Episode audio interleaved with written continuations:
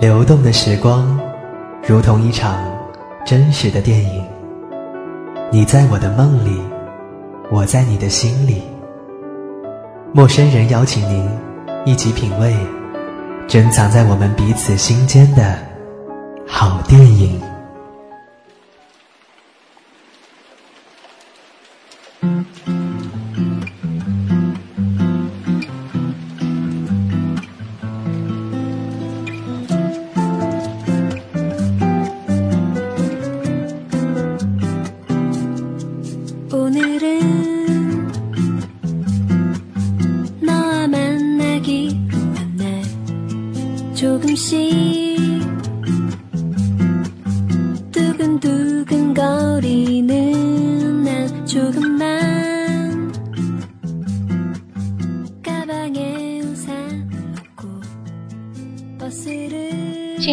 朋友，这里是陌生人广播，能给你的小惊喜与耳边的温暖，我是本期节目的主播袁某人。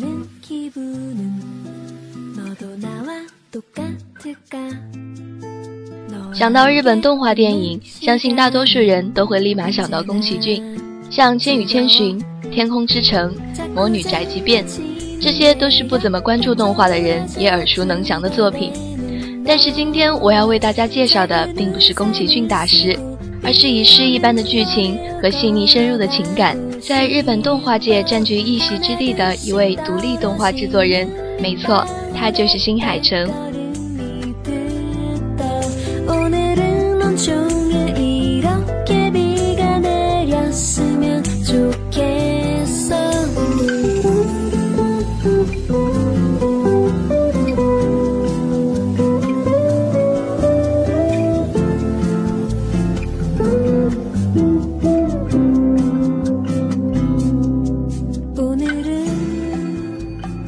海诚原名新京城，作为一个1973年出生的日本人，他赶上了一个最好的时代。在他还在读书的80年代，是日本动画和游戏一个高速发展的时代，当时可谓是百花齐放。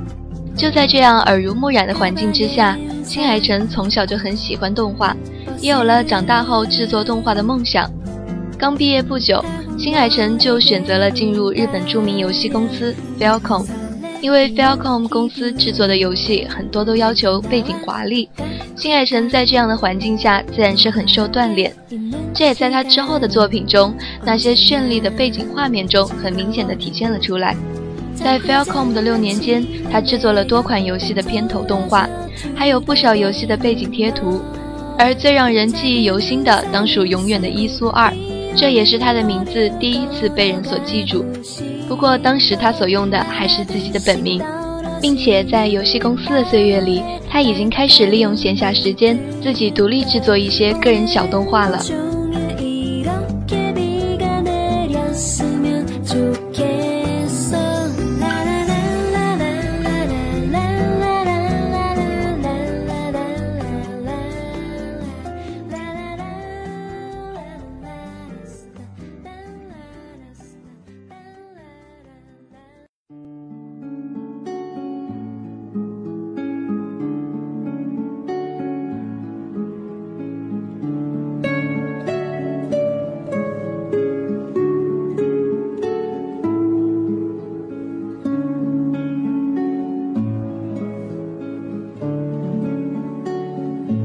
在那期间，他也是完成了他的第一部作品《遥远的世界》。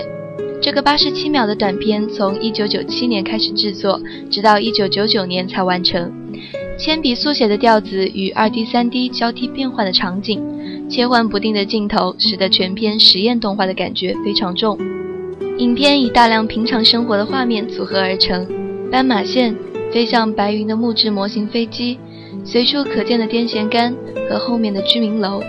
缓缓转动的摇头电扇，房间里被风吹动的纸鹤，热恋中的男女十指紧扣，在凌乱的房间里温存。地铁在忽明忽灭的光影里穿梭，有节奏的轻轻飘动着的窗帘。恋人在车厢里呓语，树和飞鸟从小小的车窗外缓缓掠过。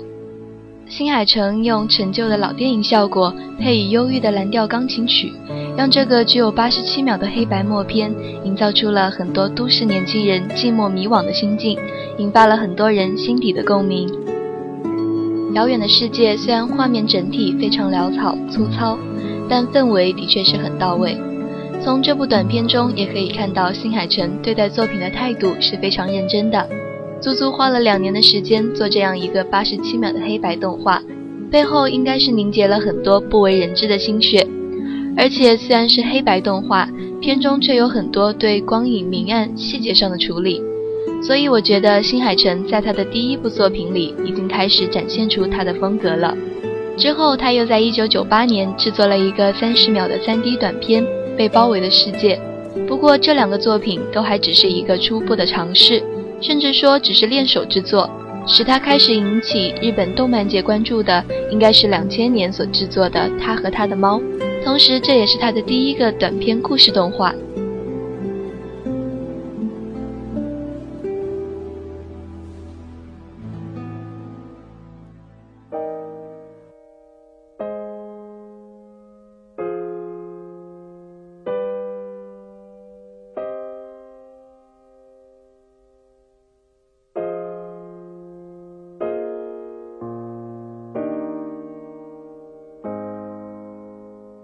在他和他的猫中，新海诚不仅是担任制作人，还担任了声优。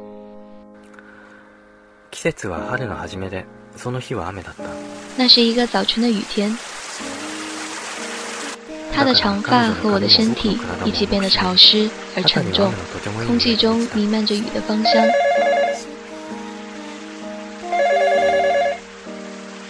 人世间一切的一切都在按着各自的规律运行着，我们俩身体的温度都在慢慢的下降。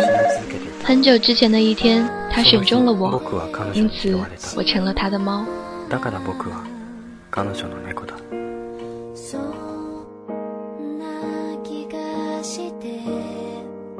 其实这个从早春的雨天开始的故事非常单纯。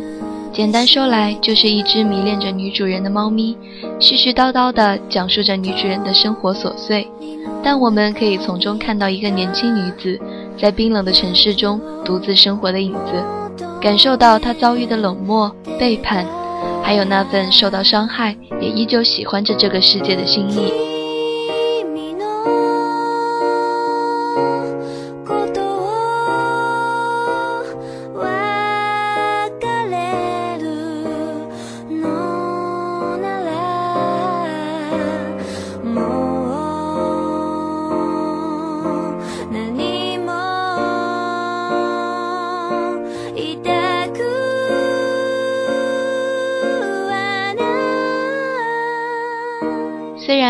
的猫依旧是一部只有五分钟的黑白短片，没有什么绚丽的色彩和华丽的线条，依旧是以琐碎的生活场景为表现形式，但对于细节的描写，较之更早的两部作品，很明显的已经变得更加细致和沉稳。场景的运用也能够恰到好处地切入影片情感的表述，这都见证了新海诚在独立制作这条路上的成长。同时，他和他的猫也体现了新海诚在剧情方面的一大亮点，那就是从平淡真实的生活中牵扯出细腻真挚的情感，引发观众的共鸣。但其实，在普通动画爱好者中，新海诚的动画是以画面的精致而闻名的。之前我们在介绍《遥远的世界》时，已经提到了里面有很多对光影的处理。事实上，新海诚真的是对光影近乎痴迷。任何一个场景和镜头都要表现出强烈的光影对比效果，让人不得不为画面的绚丽夺目而折服。甚至有人称他为光与影的魔术师。这一点在新海诚做的一系列游戏背景里可见一斑。不过，在他早期的黑白动画里，这一特色还没有得到完全的施展。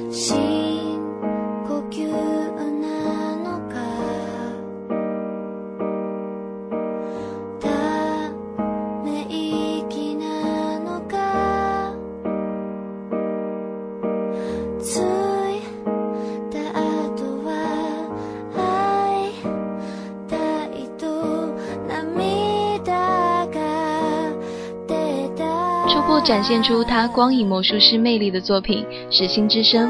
新海诚在做完《他和他的猫》之后，决定制作一部更加长的动画短片。但由于有属于自己的本职工作，个人动画的制作只能缓慢进行。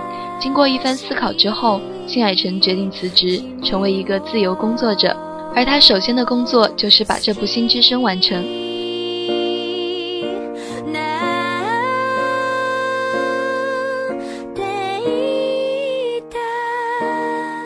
经过前后两年的制作，这部由新海诚自己担任脚本、制作、背景、人设、监督等几乎全部制作流程的作品，于二零零二年一月宣告完工。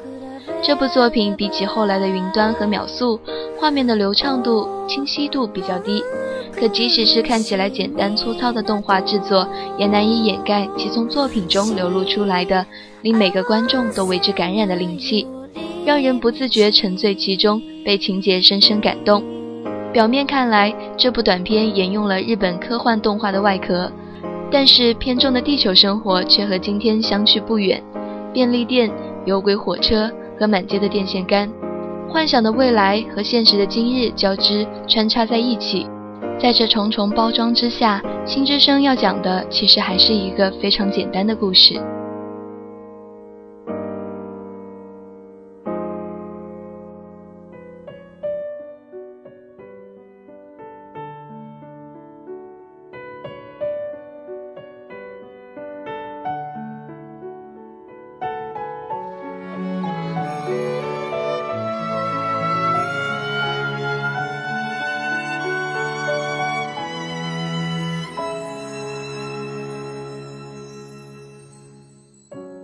美佳子和阿生是青梅竹马的朋友。美佳子喜欢阿生，但一直不敢说出口。眼看着毕业的日子就要到了，两人预定考取同一所高中，但美佳子却突然被选中作为战斗机的驾驶员，送到外太空去接受训练。幸好科技昌明，即使隔着宇宙星辰，手机也还能通讯，不过只能发短信而已，而且离地球越远。收发短信所需要的时间就越长。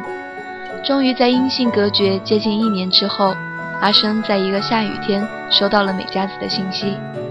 このメールが着く頃には、私はもうシリウスにいるよ。お互いのメールが届くまで、これからは8年7ヶ月かかることになっちゃう。ごめんね。你收到这封邮件的时候，我已经在八点六光年以外的天狼星了。 今后我们接收彼此的邮件。要花上八年零七个月的时间。ね私たちは宇宙と地上に引き裂かれる恋人みたいだね。我们这样真像是被宇宙和地球拆散的恋人一样呢。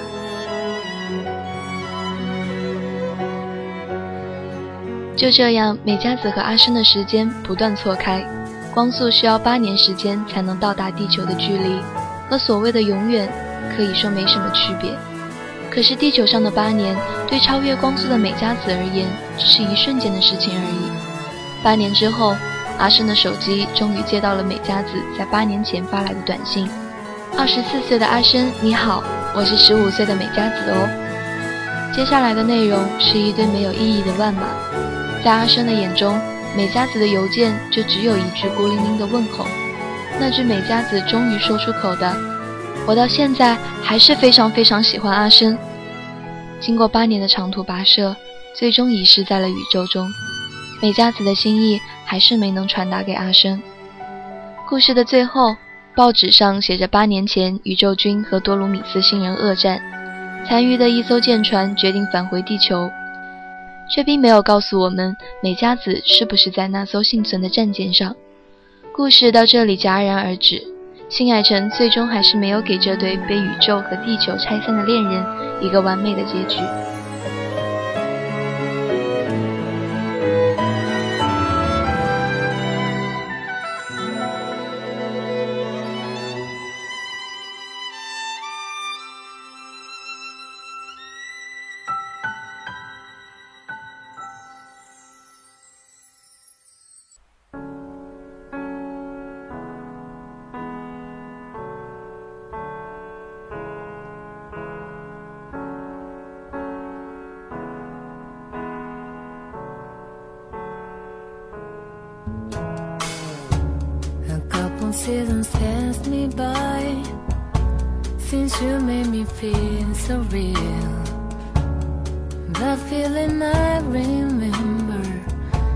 It was as good as can be.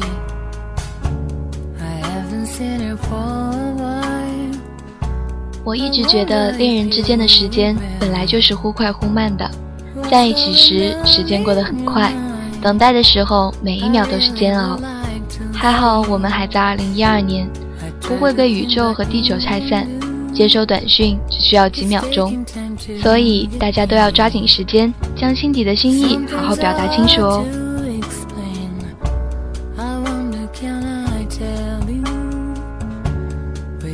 下期节目中将为大家介绍新海诚的另外两部作品《明知彼端》《约定的地方》以及《秒速五厘米》，画面更加精致，故事更加感人。新海诚的光影世界，期待你的光临。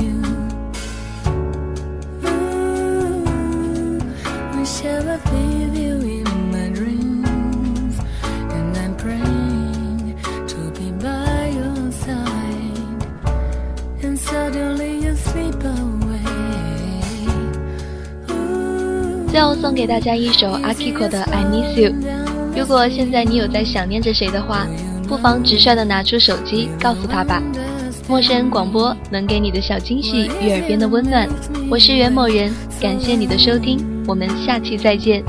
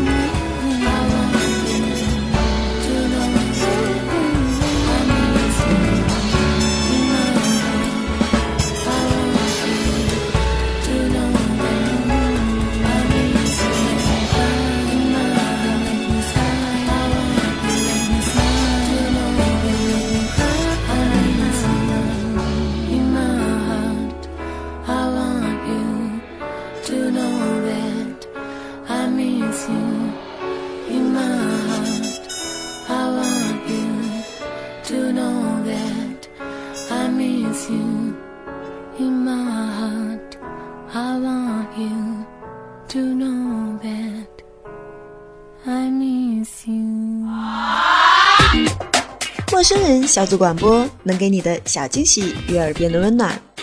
如果你也想加入，我们求贤若渴，招募详情请登录我们的官方网站。播客订阅、节目下载、更多收听方式、互动交流、精彩活动、推荐文章，甚至让你的声音留在我们的节目当中，尽在 m o o f m dot com 找到答案。欢迎关注我们的新浪微博，搜索“陌生人小组广播”，找到我们。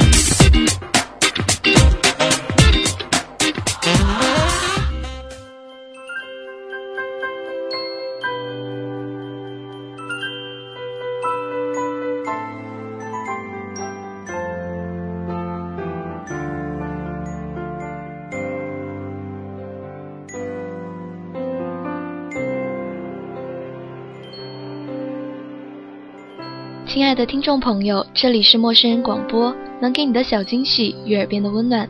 我是本期节目的主播袁某人。上一期节目中为大家初步介绍了新海诚早期的几部作品，《遥远的世界》、他和他的猫以及《心之声》。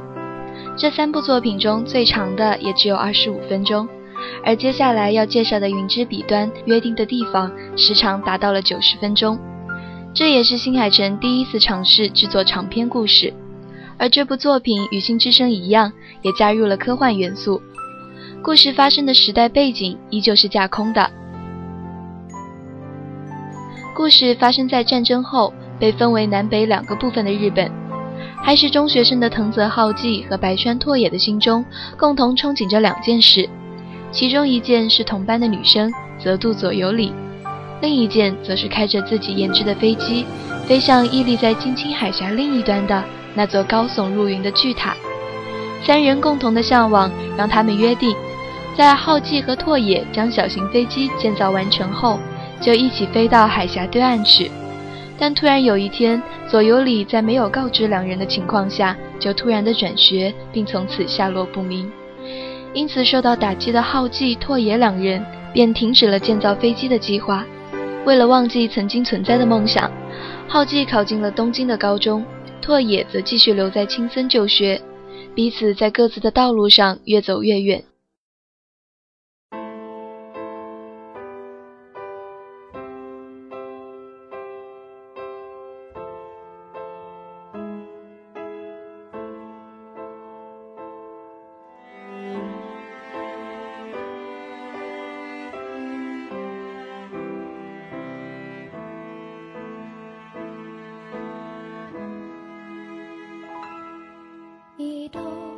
多年后，浩纪和拓野得知左右里的不辞而别，是因为患上了一种奇怪的嗜睡症。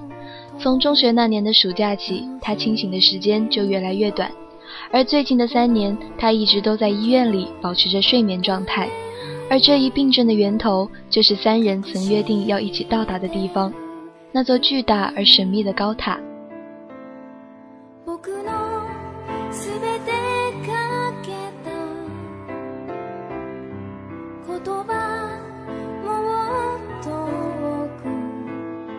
那座高塔其实是正在研究中的，能够进行平行世界转换的超现实武器，而不知为何左右里和高塔联系在了一起，因此进入了一个只有他一个人存在的平行世界。为了将左右里唤醒，两人决定要完成少年时的约定，完成那架未完成的飞机，到达曾经约定要到达的地方。最后，浩纪驾驶着飞机，带着左右里飞向期待已久的高塔。而南北战争也已经开始，战火连天，曾经约定的地方即将被摧毁。浩纪转过头来对醒来的左右里说：“欢迎回来。”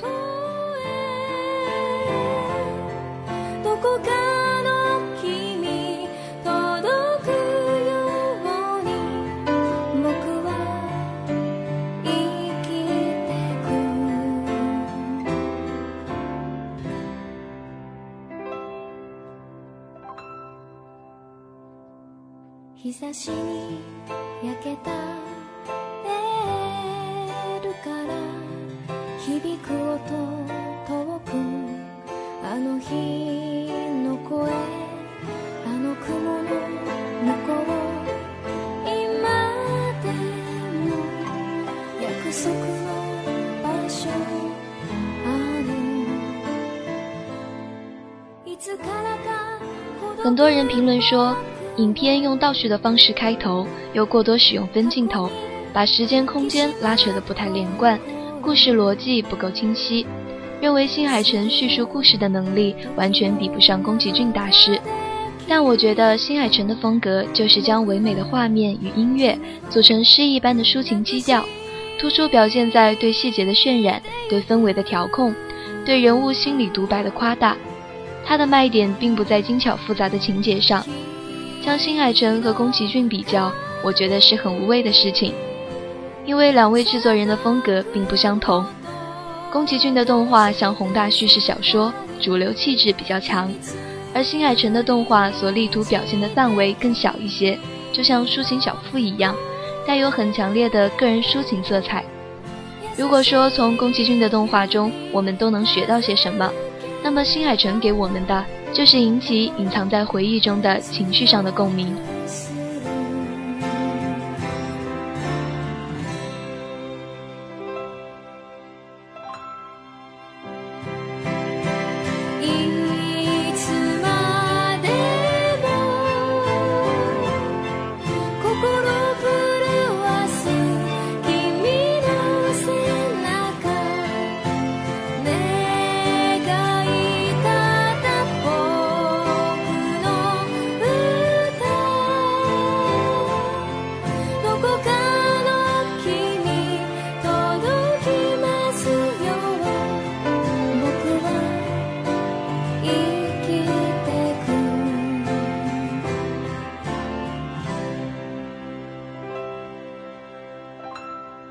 新海诚在决定气氛的小段落、小细节的把握上抓得很准，而这一点也正是支撑全片的最大因素。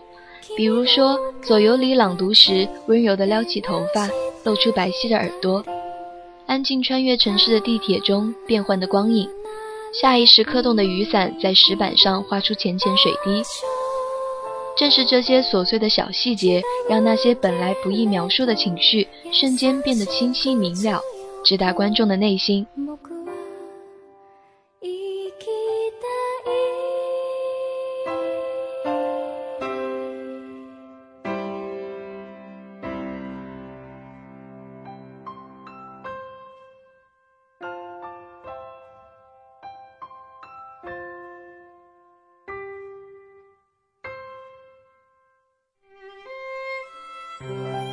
且不要忘记，新海诚的标签是独立动画制作人，而动画电影从来都是集体创作的产物。他涉及的工作太过庞大，投资与付出的时间之巨，所需人工之多，分工之细，往往能使绝大多数怀有独立创作一个动画大片妄想的狂热分子回到正常人的思维上来。但新海诚没有，虽然后期增加了动画制作的相关人员，但主要的剧本。分镜、摄影、CG 制作依然由他亲自操刀。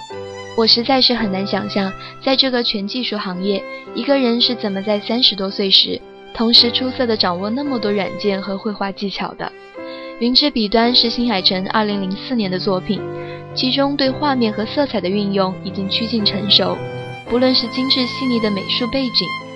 还是新海诚从中体现出的接近照相机的广大镜头一般的取景运用能力，都让人为之赞叹。无论如何，在零四年能够做到这个效果，新海诚这一次对长篇故事的尝试也算是比较成功的了。但是，新海诚在画面上最巅峰的创作是在我们下一个要介绍的动画当中。一小段音乐过后，我们再接着领略新海诚的光影世界吧。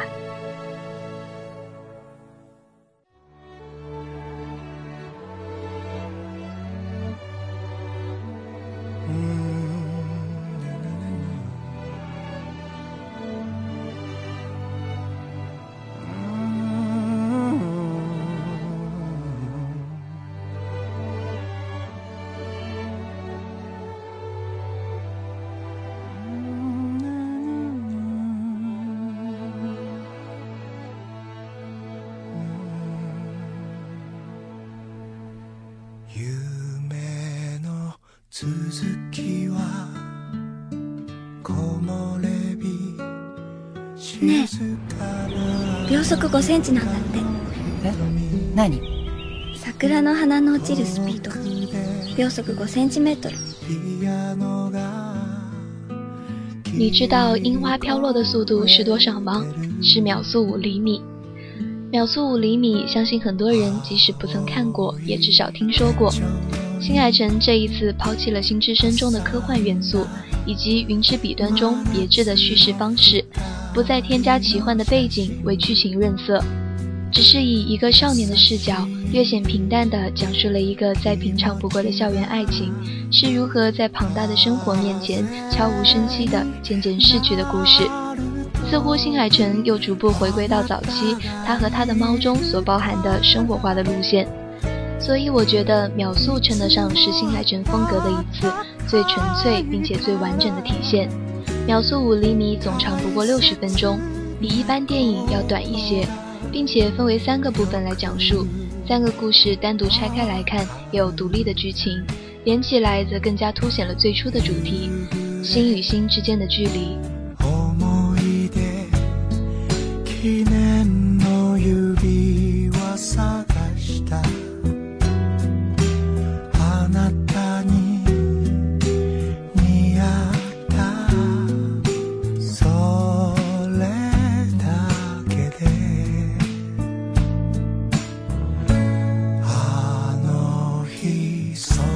话《樱花抄》，讲述的是从小青梅竹马的原野和明里相约明年一起看樱花，但却因为大人的工作调动而分开。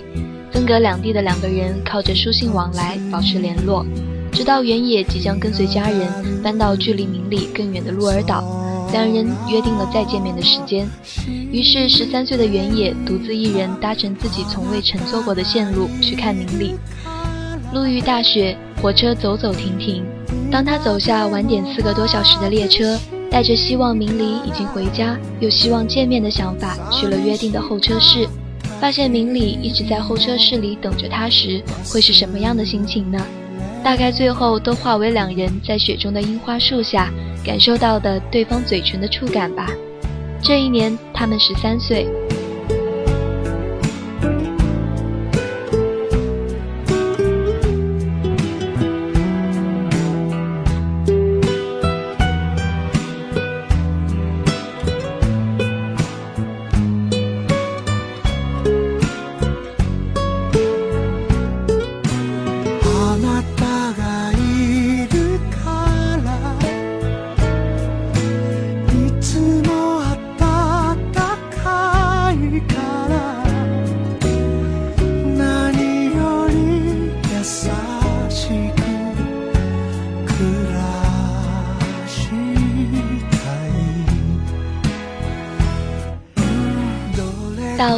话宇航员时，色调陡然轻快起来。那时的原野已经上了高中，认识了新的朋友花苗。这个女孩对原野的喜欢，总因为原野的若即若离而不敢说出口。高中毕业的前一天，明明下定了决心要说出来，却还是错过了最后的机会。而原野的确无法回应这份心意，因为他仍然注视着远方的明丽。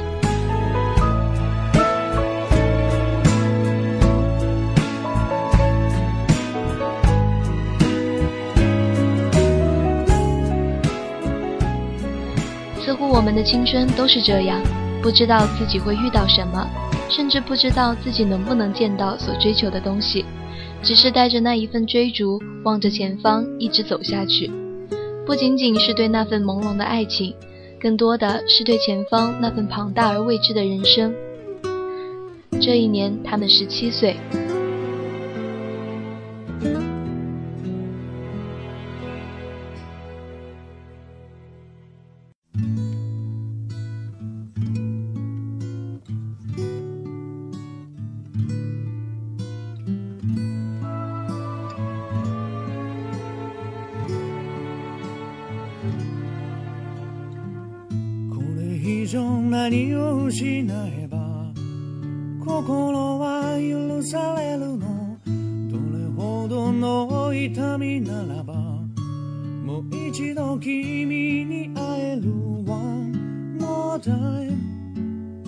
最后一话秒速五厘米。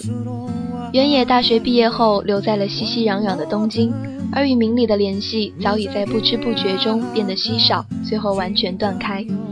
原野恋爱过，也分手过。明里左手的无名指已经戴上了戒指，只有在翻找旧物时才会想起原野。故事就这样结束，主题曲响起，儿时与现今的画面不断交叉闪回播放着。最后两分钟里，原野回到了与明里相约要一起看樱花的地方，在道口擦肩而过的一瞬间，仿佛遇见了彼此。可是火车过后，对面空空如也。樱花还是如往年一样美丽，原野的嘴边牵出一个释然的微笑。这一年，他们二十七岁。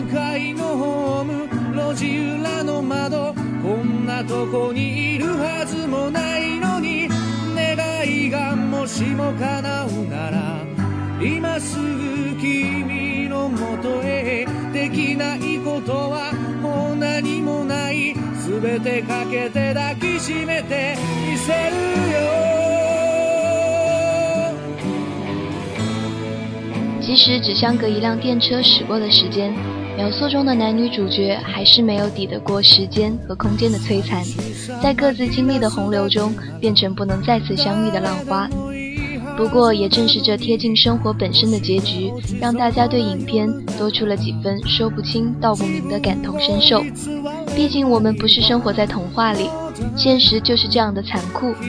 我猜新海诚大概也是经历过这样的残酷现实，才能在秒速里分享那份情感，引起观众的共鸣，然后将其放大，赋予更多的生命力。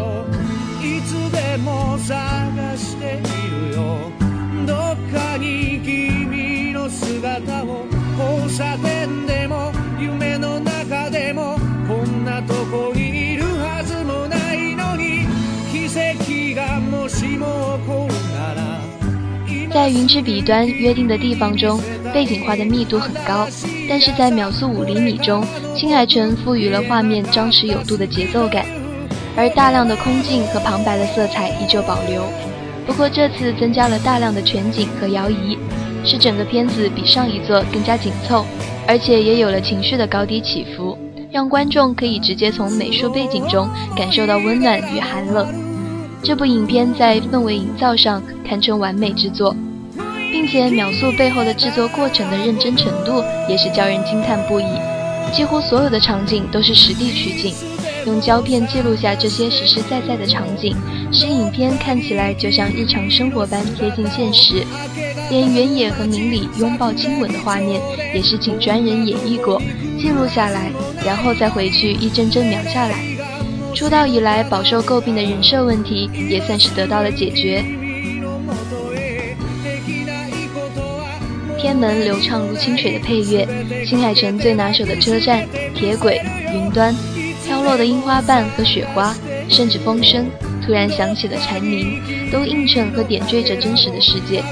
前两部作品的积累并未落空，从心之声到云之彼端约定的地方，再到秒速五厘米，新海诚尝试了科幻、架空、历史到现实生活三种不同的风格，但作品的感情基调大致是一样的。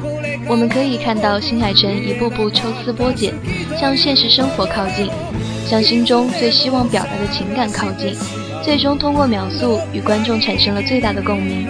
新海诚向着平淡的真实回归，踏上了挖掘自己深厚潜力的旅途。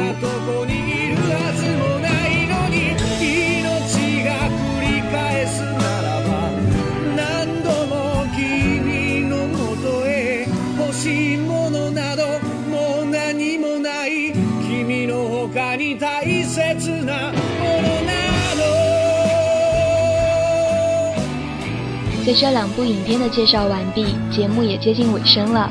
最后还是想说，其实动画，特别是新海诚的动画，单单用语言来叙述会被削弱很多，只有跟随着画面和音乐去切身感受，才能体会到那种心情。不知道正在收听节目的你，是否有考虑用双眼真切地领略一下新海诚的光影世界呢？陌生人广播能给你的小惊喜与耳边的温暖，我是袁某人，感谢你的收听，我们下期再见。陌生人小组广播能给你的小惊喜与耳边的温暖。如果你也想加入，我们求贤若渴，招募详情请登录我们的官方网站。播客订阅、节目下载、更多收听方式。互动交流、精彩活动、推荐文章，甚至让你的声音留在我们的节目中，尽在 m o o f m dot com 找到答案。It's going to be a little different when we wake ourselves up tomorrow. 欢迎关注我们的新浪微博，搜索“陌生人小组广播”。找到我们。